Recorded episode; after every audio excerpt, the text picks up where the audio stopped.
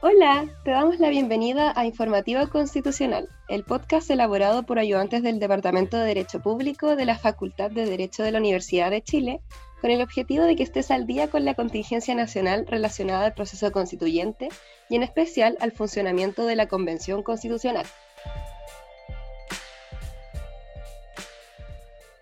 Hola, mi nombre es Fernanda Blamey, eh, egresada de la Facultad de Derecho de la, Universidad de Chile y junto con Felipe Vázquez les estaremos explicando lo más importante ocurrido en la semana del 13 al 15 de julio en la Convención Constituyente. ¿Cómo estás, Felipe? Hola, Fernanda. Muy bien, ¿y tú? Un gusto poder estar eh, contigo esta jornada y con todas y todos quienes nos van a escuchar. Muy bien, yo también. Muchas gracias. La semana del 13 al 15 de julio del presente año comenzó la convención el día martes con la eh, votación principal del protocolo COVID redactado por un grupo de, convencionales, los cuales son eh, Natalia Enríquez, Gaspar Domínguez, Rosana Vidal, María Elisa Quinteros y Aurora Delgado. Fue el convencional Gaspar Domínguez quien presentó este protocolo ante toda la convención y señaló principalmente la importancia de aprobarlo en su totalidad, ya que fue redactado por el Colegio Médico en vista de las deficiencias en las instalaciones tanto en el edificio del ex Congreso como con los aspectos relacionados con los protocolos, tanto nacionales como internacionales, eh, redactados por la autoridad sanitaria, los cuales se señalaron y se evidenciaron la semana anterior, la primera semana que sesionó la convención. Eh, al respecto de estos aspectos deficientes, podemos señalar que, por ejemplo, eh, en la entrada al edificio mm, del ex Congreso no existía personal capacitado para eh, actuar frente, por ejemplo, que alguien apareciera con síntomas COVID. No existía un protocolo de aislamiento, ni el personal estaba capacitado. tampoco las salas donde están sesionando actualmente los, los convencionales no tienen la suficiente ventilación eso también se señaló por los mismos, se, denunció, fue denunciado por los mismos convencionales. Eh, y bueno, a raíz de estos, de estos problemas nació este protocolo COVID que eh, los, eh, se fue discutido el día martes en la tarde. al respecto, hubo un punto que fue bastante señalado y discutido, bueno, fue el punto principal donde hubo diferencias de pensamiento y diferencias en, ese punto que fue el, el, sostenido en la página 8 del protocolo COVID que tenía que ver con el testeo de entrada y salida a la convención constituyente. Esto significaba que tanto los lunes como los viernes debían todos los, todas las personas, no solo los convencionales, sino que cada persona que entrara al edificio del Congreso Nacional, eh, asistente, personal de, capacitación, o sea, de todo tipo, tienen que hacerse un eh, examen PCR los lunes y los viernes. Este, este, punto fue bastante discutido porque algunos convencionales señalaban que era, eh, no, era eh, no, se justificaba el hecho de tener que hacer doble PCR, que cada PCR cuesta aproximadamente 12 mil pesos y que en torno a la cantidad de personas que iban a entrar iba a salir muy caro. Em, que era un privilegio, algunos señalaban un privilegio que otras personas no tenían, y que no, se justificaba porque, por ejemplo, si alguien se tomaba un PCR un lunes y ese mismo lunes eh, eh, se contagiaba de COVID, no se iba a saber hasta el viernes que tenía COVID, entre otras cosas. También se discutió la posibilidad, y señaló, señalaron algunos constituyentes, eh, de tener un seguro de vida y un seguro de salud específico para ellos en torno a sus labores y el riesgo que éstas acarrean, el riesgo del el trabajo presencial de, de ellos y ellas. Y también algunos convencionales lo señalaron como un privilegio que no debía darse en este caso, que no tenía justificación, que todas las personas eh, tienen posibilidad de tener acceso a la salud en Chile y, que por lo mismo no debían tener seguro de vida ni seguro de salud. Eh, bueno, al respecto, votó eh, el tema de si se, acepta, se aprobaba o se rechazaba el protocolo COVID en su conjunto y respecto a la página 8, que era eh, relacionada con los, em, la toma de PCR, también se, votó aparte, ya que existía bastante disenso en ese, en ese punto. Y bueno, se aprobaron, se aprobó el protocolo COVID y se aprobó por su parte también la eh, posibilidad de que todo constituyente que fuera a trabajar presencialmente a las instalaciones que estaban dispuestas para su ejercicio, eh, se hicieran el PCR tanto el lunes como viernes, pero claro, con la, con la diferencia de que también existía la posibilidad de hacérselo por Zoom. A nadie se le iba a obligar a, hacer, hacer este, este, esta toma de examen. si no se lo querían hacer, entonces no, no, podían ingresar a las dependencias del ex Congreso Nacional. Em, bueno, ahora pasamos al día miércoles, que lo va a explicar Felipe, va a contar más o menos el resumen de lo que sucedió el día miércoles. Muchas gracias, Fernanda. Durante el día miércoles se procedió a ver la propuesta de la mesa directiva sobre normas básicas para el funcionamiento de la Convención Constitucional. Durante la mañana se generó el debate en la instancia sobre las comisiones y cabe destacar que hasta el día martes, a las 23 horas, se recibieron las indicaciones de los distintos conglomerados y convencionales. Por ejemplo, Vamos por Chile, los pueblos originarios, colectivo socialista, independientes no neutrales, Chile digno, Frente Amplio, movimientos sociales, el lista del pueblo y tantos otras y otros.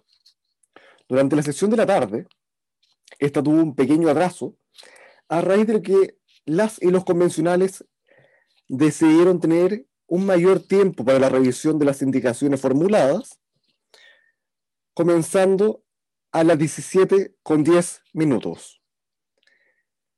En dicha sesión se procedió a la votación de cada una de las indicaciones, las cuales, a raíz del procedimiento, en primer lugar, se realiza la votación sustitutiva global y posteriormente de cada indicación particular.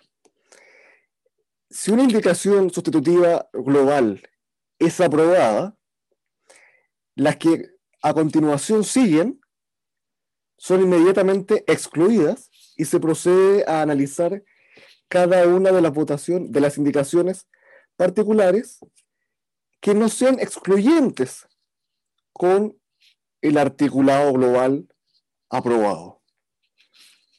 Las comisiones que se procedieron a votar en materia de indicaciones son, en primer lugar, la Comisión de Reglamentos, en segundo lugar, la Comisión de Presupuestos y Administración Interior, y finalmente, la Comisión de Ética. Una de las indicaciones que generó un cambio en la estructura, de acuerdo a lo formulado por la mesa, es aquella en la Comisión de Reglamento, en la cual originalmente estaba integrada por 15 miembros, sin embargo, por la indicación aprobada, esta finalmente queda integrada por 31 miembros, con al menos cuatro miembros de escaños reservados. A su vez, las comisiones de ética, como también de presupuesto y administración, están integradas por 17 miembros, con al menos dos miembros para escaños reservados. Un criterio sumamente relevante es la paridad. Ninguna comisión puede estar integrada por más de un 60% de un género. Las comisiones se eligen por mayoría absoluta, con una coordinación paritaria, teniendo que ser una de las personas fuera de la región metropolitana. A su vez, el trabajo se va a organizar de acuerdo a los objetivos de cada instancia pudiendo generarse subcomisiones dentro, naturalmente, de la comisión, teniendo un plazo de 10 días para realizar audiencias públicas, recibiendo propuestas de la sociedad civil. También, y un tema muy importante, dice relación con aquellos convencionales que no son integrantes de las comisiones, sin embargo tendrán la posibilidad de participar en estas y presentar propuestas. ¿Qué quiero decir con esto? que tienen derecho a voz, pero no tienen derecho a voto. En cuanto a su plazo, tienen 30 días corridos para evacuar sus propuestas al Pleno. Finalmente, otra de las comisiones en las cuales se votó en la jornada es, la, es el Comité Externo de Asignaciones. Este es un organismo independiente cuyo objetivo será determinar los criterios de uso y administración de las asignaciones que, de acuerdo al presupuesto, le corresponda a cada convencional. Va a estar integrado por cinco funcionarios, que son de la Contraloría General de la República, del Consejo para la Transparencia, de la Tesorería General de la República y de las secretarías de ambas cámaras del Congreso, es decir, de la Honorable Cámara de Diputados y del Senado de la República. Cada una de estas entidades propondrá una terna a la mesa de la convención, la que seleccionará a una de cada organismo y someterá al Pleno el conjunto de alternativas. De ser rechazado, se votará cada propuesta de manera particular. También es muy importante destacar que será integrado por un profesional indígena del área de la ingeniería, economía o materias afines, con acreditación indígena, teniendo una probada experiencia de trabajo con comunidades y organizaciones indígenas territoriales. Este profesional será elegido por la mesa o elegida por la mesa de la convención. También, de acuerdo al mismo criterio anteriormente hablado de las tres comisiones, debe tener una conformación paritaria. Ningún género puede superar en un integrante más al otro. Los miembros son inamovibles salvo que naturalmente incurra en incapacidad o negligencia manifiesta en el ejercicio de sus funciones. Finalmente, las decisiones e instrucciones que adopten serán vinculantes para la Convención y sus órganos. En esta jornada de la tarde se votaron una gran cantidad de indicaciones, finalizando a las 22 con 10 horas el total despacho de lo que la mesa de la Convención Constitucional se había propuesto. Ahora le doy el pase a mi compañera Fernanda, que nos va a hablar de la jornada del día jueves. Fernanda. Muchas gracias, Felipe. Bueno, la convención el día jueves se reunió tanto mañana como tarde, siendo la tarde debió ser retrasada debido a que 11 constituyentes fueron detenidos por carabineros tras una manifestación en la Plaza de Armas. Esto llevó a que la, sesión fuera reanudada recién, un cuarto para las 5 de la tarde, eh, y se señaló que varios constituyentes fueron víctimas de violencia policial, siendo dos de ellos llevados a la tercera comisaría de Santiago por estar manifestándose en la Plaza de Armas. Luego de eso se discutió principalmente el día jueves la calidad de las convenciones, o sea, de las comisiones, eh, es decir, que si, debían ser reglamento de funcionamiento o netamente de contenido. Eh, bueno, después de una larga discusión y de una larga votación, se crearon comisiones de derechos humanos, de comunicación, información y transparencia, de participación ciudadana, participación plurinacional y educación, de descentralización, participación y consulta a los pueblos originarios. Eh, bueno, hubo una, cabe destacar que hubo una amplia votación, en, una amplia mayoría en la votación de la Constitución de Comisión de Derechos Humanos. El resto, ahora paso a Felipe, que puede explicar el resto del día jueves. Muchas gracias, Fernanda. Durante la jornada se promovieron muchas nuevas comisiones, sin embargo, no todas pudieron materializarse. A modo de ejemplo, la Comisión de Participación Social y Territorial, la Comisión de Protección Social de las Personas, la Comisión de Planificación, como también de Derechos Lingüísticos, la de Víctimas de Violencia en la Macrozona Sur y de la revuelta el 18 de octubre, Comisión de Buen Vivir, Bienes de la Naturaleza, Seguridad y Soberanía Alimentaria, y la Comisión de Protección contra la Violencia y el Terrorismo. Durante la sesión se generó el debate sobre el funcionamiento de las comisiones de reglamento, presupuesto, administración interior y de ética. Estas van a sesionar los días lunes a jueves desde las 15 horas. Tienen un plazo de 30 días para presentar las propuestas al Pleno. A su vez, el Pleno sesionará los días martes a jueves. Además, se generó la postulación de los integrantes, los cuales fueron patrocinados, a formar parte de las comisiones de reglamento, presupuesto, administración interior y ética.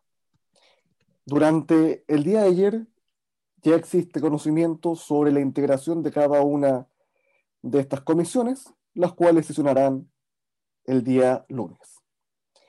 No olvides suscribirte a nuestros boletines informativos que compartimos al día siguiente de cada sesión y de la, de la Comisión de la Convención y a nuestros resúmenes semanales. Puedes hacerlo dirigiéndote a la página web linktr.ee slash informativo-cc. No se pierdan nuestro siguiente, nuestra siguiente sección, en la cual estarán nuestros entrevistadores Constanza Jaramillo y Lucas Bahamontes. Un gran abrazo por parte de Fernanda y mío.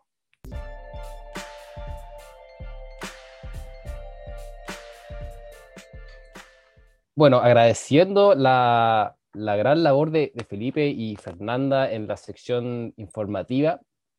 Y ahora vamos a dar paso a esta sección de conversación eh, de diversos temas que tomaron la agenda noticiosa y que generaron un debate eh, bien interesante y, que consideramos que vale la, y que consideramos que vale la pena discutir acá.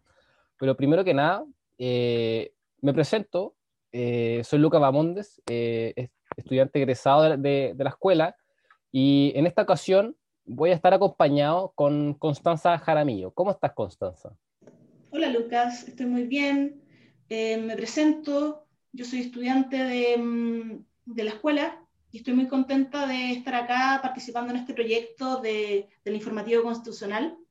Em, estamos muy animados y creo que mm, es una labor muy, muy provechosa. Eh, así es, Constanza. Esperemos que en, bueno, en, este, en estos largos meses que se nos vienen podamos eh, tener una buena, una buena labor y constancia en esto. Eh, entonces, pasando a los temas que se van a discutir acá, eh, hicimos, una selección eh, dentro de, bueno, de, la copada, de, la copada opinión pública, de tres temas que consideramos relevantes a discutir. El primero, respecto al, a la aprobación del protocolo sanitario para, para, para la convención, existió polémica respecto a la obligatoriedad de la práctica del examen PCR. Eh, ahí vamos a estar discutiendo si, bueno, eh, era una afectación a la, autonomía, a la, autonomía, personal o no, si, una, si es legítima, etc. Eh, el segundo tema va a ser sobre las comisiones creadas a la fecha, esto es, como muy bien dijo Felipe, las comisiones de ética, reglamento, presupuesto y administración interior, y también las comisiones, llamémosle, más temáticas, derechos humanos, comunicación, información y transparencia, participación ciudadana, descentralización, etc. Y por último, que bueno, esta es una pregunta que nos podríamos hacer eh, eh, todas las semanas, pero, pero para hacer el primer capítulo lo vamos, la vamos a hacer ahora, que es si la agenda política se verá afectada por la Convención Constitucional y, y si también van a existir eh, polémicas entre las diversas funciones del Estado por el rol comunicacional de la Convención. Entonces, ¿te parece, Constanza, partir con el primer tema? me parece. Ya, perfecto. Entonces, eh, bueno, haciendo un resumen muy breve, eh, en, el, día martes, cuando se discutió en la sesión de la tarde eh, sobre la aprobación del protocolo, se generó una polémica por parte de varios, de varios convencionales respecto a, a la legitimidad de la práctica del examen del PCR.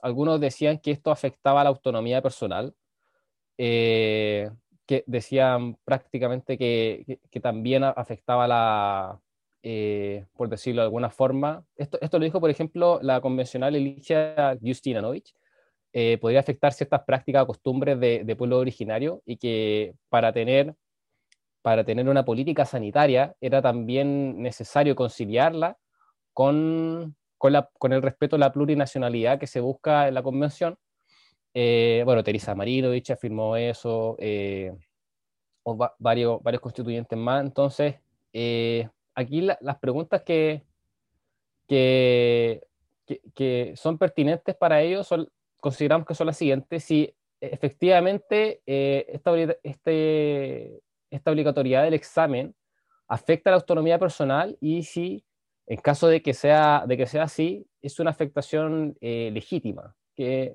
¿Cuál es tu opinión, Constanza, respecto a, estos temas? Em, bueno, Luca, muchas gracias por tus preguntas. Eh, en primer lugar, yo creo que em, efectivamente hay una afectación a la autonomía personal eh, con la obligatoriedad del examen PCR, pero me parece que esa afectación es totalmente legítima. Em, es de común conocimiento que estamos en una pandemia y en ese sentido creo que se contrapone, por una parte, la, autonomía personal, la libertad que cada uno tiene de em, tomar decisiones con em, un tema sanitario, que es la salud pública. Entonces, eh, me parece que en una instancia como la convención, que em, eh, reúne a muchas personas y tiene un rol muy importante, en este caso, en mi opinión, la salud pública eh, cobra mayor peso, por lo tanto, me parece muy adecuado que los convencionales tengan que eh, hacerse el examen PCR para poder sesionar. ¿Qué opinas tú? Sí, estoy, yo estoy, de, acuerdo con lo que dices porque eh, acá lo, importante que, se debe tener en cuenta es las medidas, las medidas disponibles que tiene, que tiene el Estado para poder eh, eh, afectar ciertos derechos, derechos y garantías fundamentales. En este caso, eh, la, la, la, medida de la obligatoriedad del PCR tiene que ver con el tema de la trazabilidad de, del coronavirus. Bueno, no, no vamos acá a hablar de, de forma especializada sobre el tema de la pandemia porque no, nuestro, enfoque, pero sí se, sí se ha sabido que la variante, por ejemplo, la variante Delta tiene una, un, un grado de transmisión mucho, mucho mayor, que aparte se está, con, con, esta variante en otros países se está generando una, una distinción bastante fuerte eh, de, los efectos que tiene el coronavirus entre personas vacunadas y no vacunadas. Entonces, eh, sí considero eh, apropiada esta medida, aparte de que, bueno, pandemia, una pandemia de este estilo, por lo menos en, la historia del Chile republicano, en el Chile, en el Chile independiente como nación, como país, como Estado, no, no había ocurrido por lo menos, algunos hablan bueno, de, la, de la gripe española, pero, pero no, no, no, a nivel tan global y tan globalizado como, como está el, el país en ese sentido. Claro, eh, estoy de acuerdo. Eh, esta pandemia lleva casi un año y medio. Claro. Y me parece que em, que se hagan el PCR continuamente es como el mínimo. Eh, en ese sentido, no sé si te diste cuenta que, por ejemplo, cuando se instaló la convención constitucional habían constituyentes con la mascarilla abajo o eh, mm. fumando, no, no fumando, vapeando. Eh, y esas cosas yo creo que no dan una buena señal. Em, me parece que los constituyentes en el escenario en que están, em, no diría que tienen que dar el ejemplo, pero sí cumplir con ciertos mínimos. En ese sentido, em, probablemente en el reglamento de la convención se tengan que incluir temas relacionados con el COVID. Em, el PCR para mí es un mínimo, porque tienen que estar en condiciones aptas para poder garantizar la salud de todos y todas. Entonces, yo creo que, que, es una buena medida el tema del PCR y, y, que, y que, claro, como, como te comentaba, es un mínimo y allá la convención de, perdón, la comisión de reglamento tendrá que definir qué otras, eh, qué otras medidas va a tener que tomar para que eh, la salud pública eh, se garantice. Claro, aparte que, bueno, hablando del tema de, gente que se sacaba la mascarilla, que vapeaba, eh, no, no, está, no está de más recordar de que ya existen medidas de ese estilo eh, para, para foro, eh, bueno, en espacios abiertos cerrados para personas que no son, que no son convencionales. Entonces, al final, tiene que ver con, con ir, de la, con, con ir en concordancia a esa política pública general.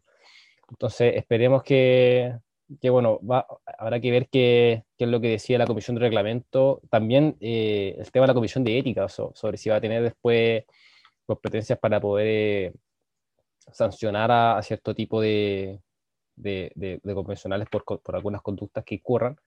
Y, y, justamente hablando de la Comisión de Ética, Constanza, quería pasar ahora al segundo tema, que tiene que ver con la opinión de las comisiones. Eh, no sé qué, qué, te, ¿Qué, cuál, cuál, es tu opinión respecto a la elaboración de las comisiones provisorias del día, del día miércoles, eh, de, reglamento, ética, presupuesto de administración interior y aparte de las comisiones que se crearon el día, el día jueves? Ya, ya en la próxima semana se, se, va a ver el tema de, de que no lo van a integrar, eh, etcétera. Bueno, este tema me parece sumamente interesante eh, creo que respecto a las comisiones de funcionamiento, eh, eh, es eh, muy fundamental en realidad para el desarrollo de la Convención Constitucional.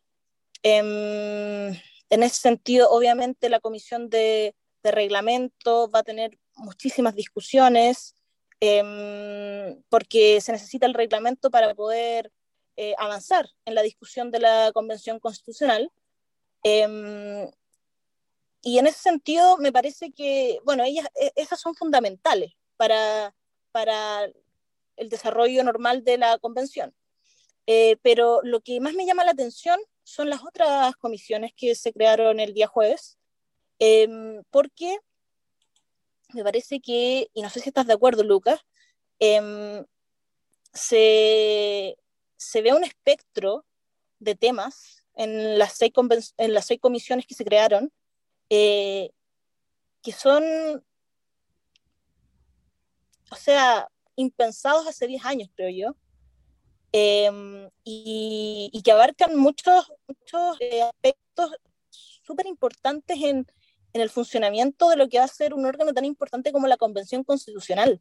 Por ejemplo, eh, hay, una, hay una comisión de participación ciudadana que a mí me parece muy relevante porque va de alguna u otra manera a unir a la Convención Constitucional con la gente.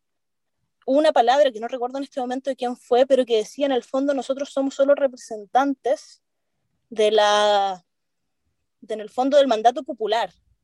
Entonces es un tema claro. muy interesante respecto a cómo se vincula la Convención Constitucional con eh, las los deseos y las peticiones que, tiene, que tenemos todos nosotros, todos los chilenos. Eh, esa, eso a modo de ejemplo. Eh, también hay un tema muy importante con los pueblos originarios y el tema de la descentralización, que, que ese es un tema que ha estado rondando hace mucho tiempo, pero que ahora se puede concretar en una comisión de la Convención Constitucional. Entonces, me parece que hay muchos temas que son muy relevantes y que ahora están tomando eh, protagonismo. Claro, sí. Eh, sí, sí, tiene, tiene razón el tema de, bueno, el tema de, que la participación eh, está fuerte en la agenda de la convención. Eh, de, más está decir de que existen aproximadamente dos, sí, podría decirse tres, tres comisiones de participación, la que es participación ciudadana, participación plurinacional y educación, y la de consulta con los pueblos indígenas, aparte, de, la de, descentralización. Eh, eso sí, no sé, no, esto por, por, lo menos eh, viéndolo desde el punto de vista eh, nominal, respecto, o sea, eh, de los nombres que tienen, no sé ahí si la, la Comisión de Participación Plurinacional y Educación podría toparse, podría topar su, su actuación con la Comisión de Participación y Consulta con los Pueblos Originarios. Ahí, ahí eso lo, lo, tendrá que ver, lo, lo, vamos a ver a través eh, de los hechos que ocurran al día, al día y día. Eh, eso sí, lo importante, como tú decías, como tú decías bien, Constanza, es que la convención, eh, a pesar de que, de que al comienzo, para algunas personas, y, bueno, con mi opinión, de forma eh, razonable, podían pensar de que estaba funcionando de una manera un poquito caótica. Eh, sí, en esta, sí en, eh, ya, ya, en la segunda semana ya hay cierta, ciertas decisiones que han, han, ayudado y van a ayudar a causar el devenir, el devenir de, de este proceso constituyente, las normas básicas de funcionamiento, como bien se informaron en, en, en, la sección anterior, el tema de la participación, sobre todo, derechos humanos, descentralización, etc. Y yo creo que lo que, lo que, lo que debe ser más importante, que además la Comisión de Reglamento, en, en el artículo de, la, de, las normas básicas, eh, en el artículo 6, eh, ahí habla sobre, sobre que, que tiene la competencia para, para que la propuesta de reglamento pueda tener normas, normas sobre, para generar mecanismos de participación, y ojalá la participación sea no, no una especie como oficina de partes, como, como recibir opiniones de, de, las personas y después eh, decir téngase presente, sino que ojalá se genere una, una retroalimentación de, por parte de, de los convencionales de la ciudadanía. Eh, bueno, y pasando, pasando ya la, a la última pregunta, eh, Constanza, ¿qué, qué, nos podría decir respecto, respecto al, último tema? Bueno, Lucas, el último tema es, muy polémico eh, y principalmente se trata sobre la agenda política, eh, el resto de, las funciones del Estado, eh, cómo se van a ver afectados por la Convención Constitucional. Eh, en ese sentido, la pregunta es si van a existir problemas entre los diversos órganos del Estado por el rol comunicacional de la Convención. No sé qué opinas tú respecto a eso. Sí, mira, de hecho, eh, esta pregunta va a ser una de las que va a marcar el funcionamiento de la Convención eh, y de la política nacional eh, en nuestro país, por lo menos eh, en este año que se viene. Porque no, yo dividiría, yo dividiría aquí el tema en dos ramas. Uno, respecto a declaraciones que haga propiamente la convención sobre cualquier tema, como ocurrió, por ejemplo, con, sobre los presos de, de la revuelta, el estallido social, como, como se le ha llamado mayormente, y de la demilitarización de Gualmapu, eh, como, como acto de declaración, y lo otro tiene que ver con temas que ocurren en la contingencia y, y que, y que no, no pocas veces tienen urgencia. Por ejemplo, no sé, temas de, de, algunos, de, de la situación de algunos campamentos o situaciones de problemas habitacionales, de escasez hídrica en varias, en, en varias regiones del país. Hay que, eh, es bueno ahí recordar que varias regiones tienen ese problema, eh, tema medioambiental, etc. Entonces, eh, en esas dos cosas, eh, evidentemente que no va a ser un tema pacífico, porque, bueno, eh, la política nacional ya está un poquito crispada, pero yo creo que yo creo que es posible que sí exista un actuar, llamémoslo más o menos coordinado entre, por ejemplo, el Congreso Nacional con, con, con la Convención respecto a, por, ejemplo, temas de política pública eh, a nivel eh, de vivienda habitacional, eh, de ese tipo de cosas, eh, también con, con, el, con, el, Ejecutivo, ojalá que las relaciones sean buenas eh, pero sí, siempre teniendo en cuenta los límites de que, que, que, dispone el artículo 135 de, de, la Constitución, de la Constitución política. Entonces, ahí ojalá no, no, no, no, no creo que, que, exista, no creo que, no, que la coyuntura constitucional y política en la que estamos ahora dé para situaciones tan, tan extremas, pero, pero sí hay que tener ojo. Ahí no sé, no sé qué piensa Constanza, si estás de acuerdo con, conmigo, si sientes eh, en, algo. En general estoy de acuerdo. Eh, respecto a lo que señalas de, una coordinación con el Congreso, se me viene a la mente eh, la declaración que hizo Yasna Proboste, la, la presidenta del Senado, respecto a una colaboración con la Convención Constitucional, pero haciendo la prevención de que se respeten los límites de la institucionalidad. Eh, en ese sentido, eh, queriendo resguardar, creo yo, eh, hasta dónde llega el, la, las potestades que tiene el órgano de la Convención Constitucional en relación con las potestades que tiene el Congreso Nacional. Entonces, claramente va a ser un tema que va, que va a tener creo yo, eh, repercusiones en la agenda política.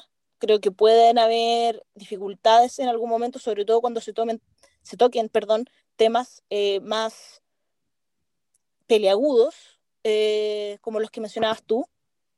Pero em, yo creo que algo que puede ocurrir es que por el rol comunicacional, por los medios internacionales, por toda la expectativa que hay respecto a la Convención Constitucional, eh, esta, esta se, se, visibilice más que los otros órganos del Estado. Entonces, en ese sentido, yo creo que puede haber algún tipo de conflicto respecto a eh, las atribuciones que, la Convención Constitucional se tome, porque eh,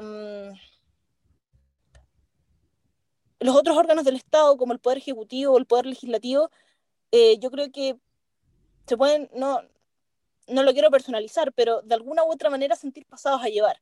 Entonces ahí es súper, creo yo, importante el, el, equilibrio que tenga la convención respecto a em, los temas que trate y cómo los trate. Y en ese sentido, el rol comunicacional que tengan va a ser fundamental.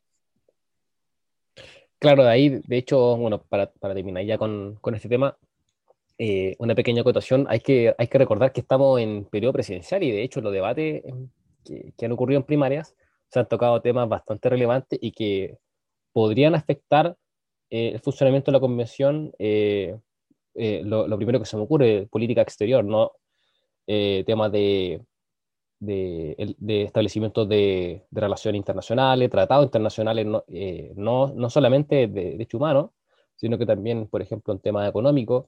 Eh, ya ha existido polémica por parte de varios con, con, convencionales eh, sobre la aprobación o no de, del TPP-11. Entonces, sí, hay, hay que... Hay, esperemos que, que, que, algunos, que algunos convencionales tengan tengan bien en cuenta eh, los límites que podría generar el artículo 135 y, y, que al final, bueno, sí, ellos están todo su derecho en dar cierta opinión, pero que eso no, implique el entorpecimiento de, de, la convención. Así que, bueno, bueno Constanza, ya, ya habiendo repasado los tres temas, eh, vamos, vamos a despedir esta sección, así que, eh, bueno, primero, primero que nada, le, doy las gracias a las personas que nos están escuchando. Eh, por mi parte me despido y le dejo ahora eh, el turno a Constanza para que también dé sus palabras finales. Sí, muchas gracias Lucas, muchas gracias por la conversación. Eh, estos son temas muy interesantes y da para mucho más, pero obviamente tenemos un tiempo acotado. Así que gracias a todos los que nos están escuchando Em, fue muy agradable ser parte de este primer capítulo y nos vemos prontamente. Muchas gracias. Y muchas gracias también a usted. Chao, chao. Muchas gracias por escucharnos. No olvides seguirnos en nuestras redes sociales como Instagram y Twitter, con el usuario arroba informativo-cc y en Facebook y LinkedIn como Informativo Constitucional en las que estaremos compartiendo noticias de la contingencia constituyente. Hasta la próxima.